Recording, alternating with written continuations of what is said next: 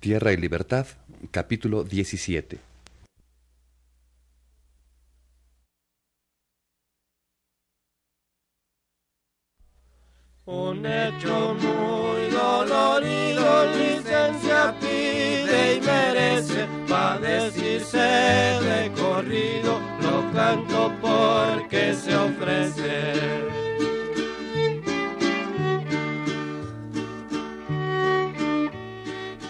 Radio Educación presenta Tierra y Libertad de José Revueltas.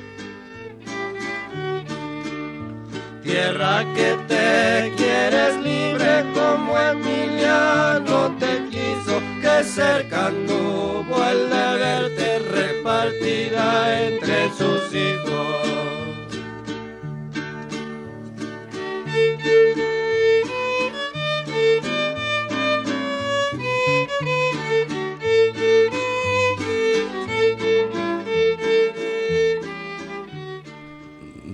Pues, ¿ontábamos?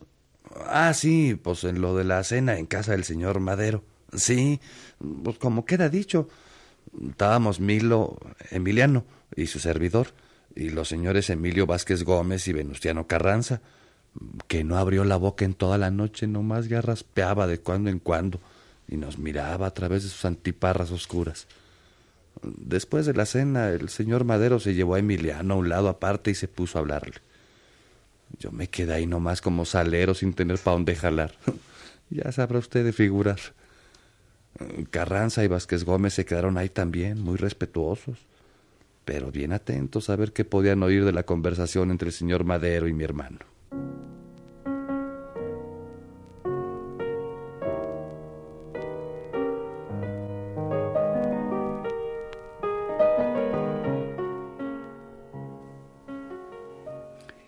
Lo que conviene de pronto, general Zapata, es proceder al licenciamiento de las fuerzas revolucionarias, porque habiendo llegado el triunfo, ya no hay razón de que sigamos sobre las armas.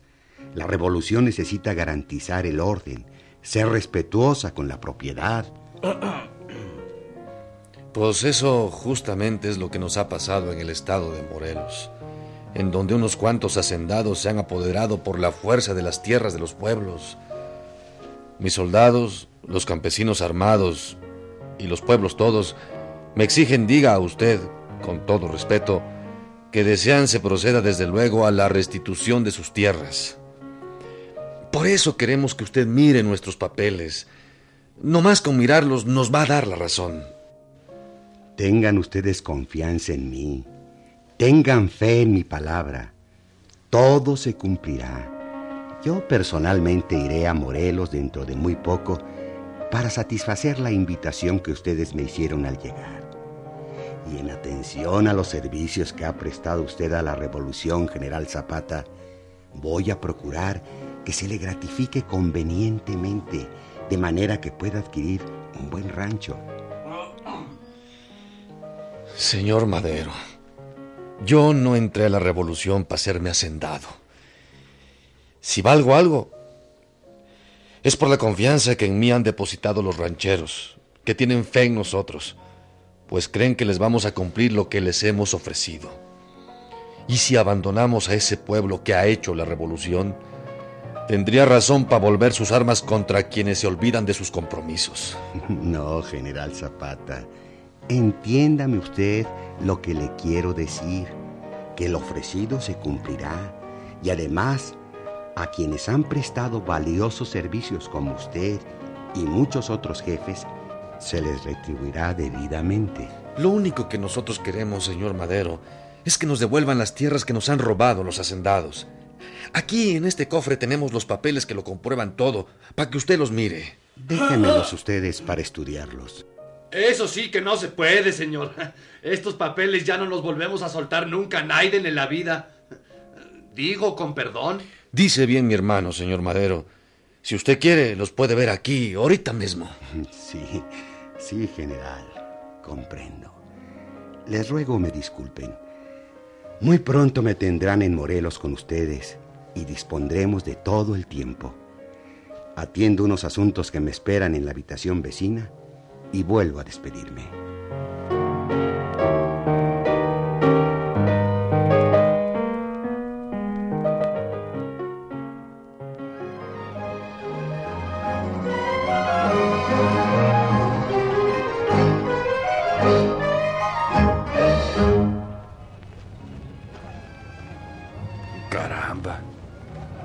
Más siento es que ni tiempo hemos tenido de mirar las cosas famosas que hay en México.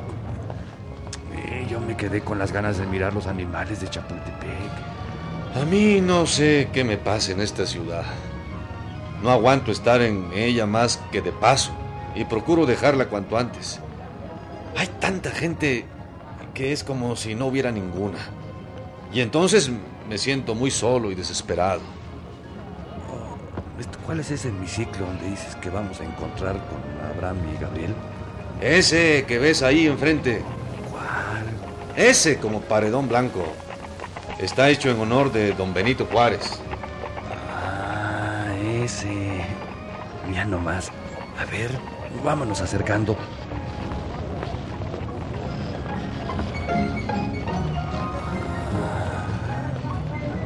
La mera verdad que es muy bonito. Así que está hecho en honor de don Benito Juárez. ¿Cuántas cosas sabes tú, Emiliano? Gracias a que tuviste letras tú que yo. Ven, ven para acá, para que lo mires por el frente. Es más bonito todavía. Mira, ahí están Abraham y Tepepa. Ah, qué bueno.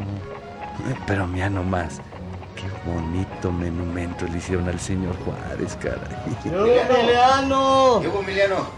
¿Qué pasó, fue mío? Qué cara de pasmado. Eh, ¿Qué hubo?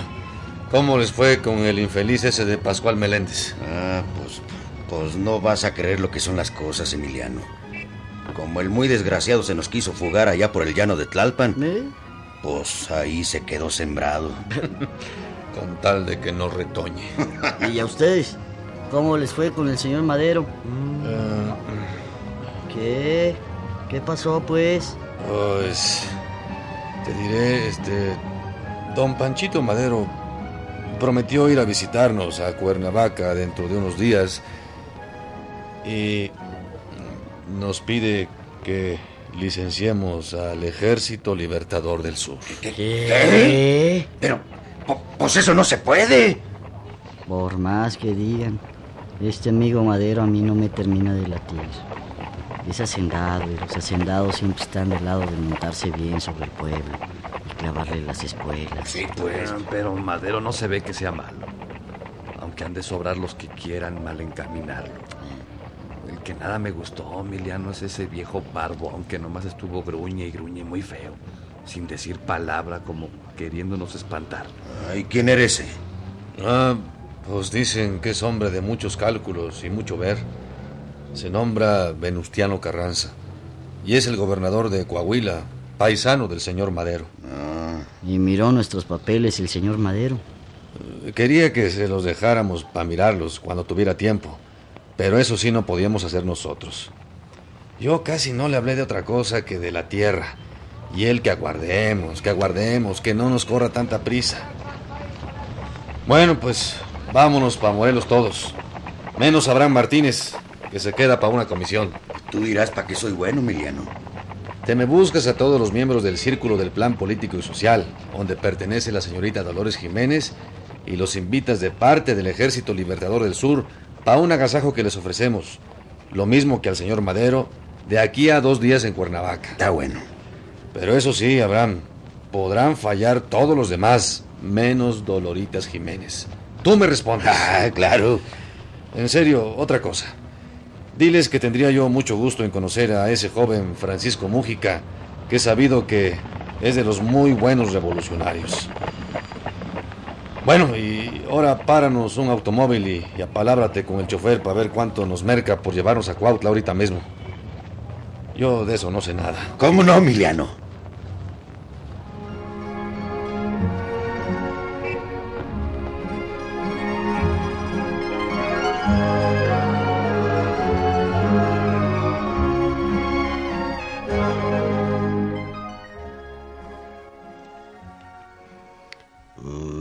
Pues, pues sí, que estábamos fregados y nos licenciábamos cuando el ejército federal quedaba íntegro y en pie, con todos sus jefes y oficiales, que no se habían ocupado de otra cosa en su vida que de perseguir y humillar al pueblo, como a todos les consta muy bien aquí en Morelos. Yo me regresé a mi tierra. Eso sí, nomás para no dar qué decir. Quedamos con Miliano, que allá esperaría yo órdenes, mientras se miraba qué rumbo tomaban las cosas políticas.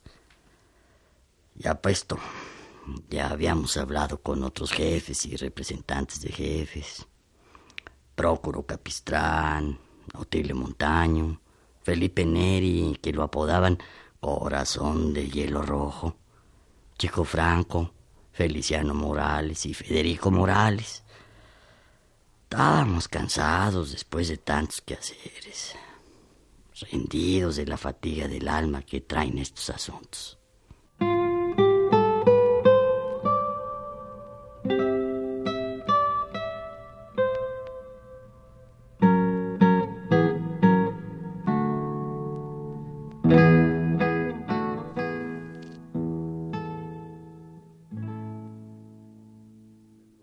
taciturno, medroso, cabizbajo, cargado de cadenas y grilletes, con la piel ulcerada por los fuetes, mirando siempre abajo, sin aprender a erguirse turbulento y a quebrantar un mundo en sus fulgores. Allí está, sin virtud y sin vigores, degradado y hambriento, soñando en sus perdidas libertades y en sus glorias sin par de otras edades, el pueblo que en homéricas peleas... Emiliano. ¿Qué hubo, güera? Tiempo tenías de no venir a verme, Emiliano. Estás muy bonita, güera. Si hubiera... Pues de haber sabido que estabas aquí, hubiera venido enseguida. Ah, ya se te acabó el tequila. Ey. Espérate, ahorita traigo más. No, no, así está bien. Ven. Sí, Emiliano. Eh, léeme estos versos, güera. Mm, no tengo letras. Nunca quise aprender. Ah. Escucha entonces.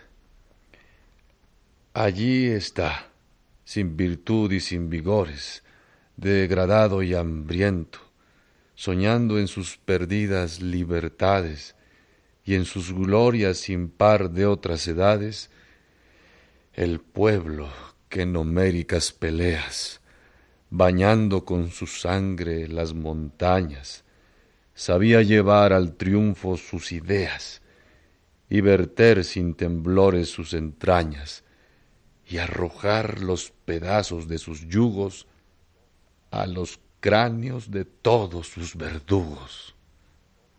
Estás triste, Emiliano. Ven, ven que te sienta, güera. Emiliano.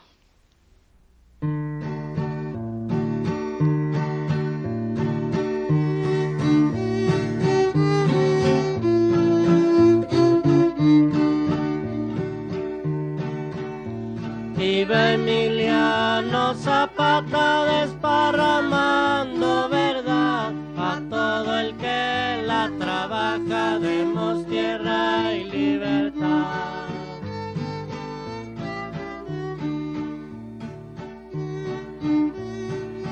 Tierra y Libertad de José Revueltas.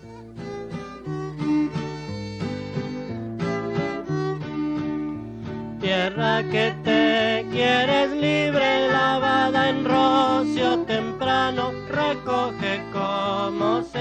la palabra de Emiliano. Actuaron en este capítulo por orden de aparición Miguel Ángel Infante, Mario García González, Salvador Sánchez, Carlos Magaña, Óscar Yoldi, Ana Ofelia Murguía. Música original y corridos de Herando González.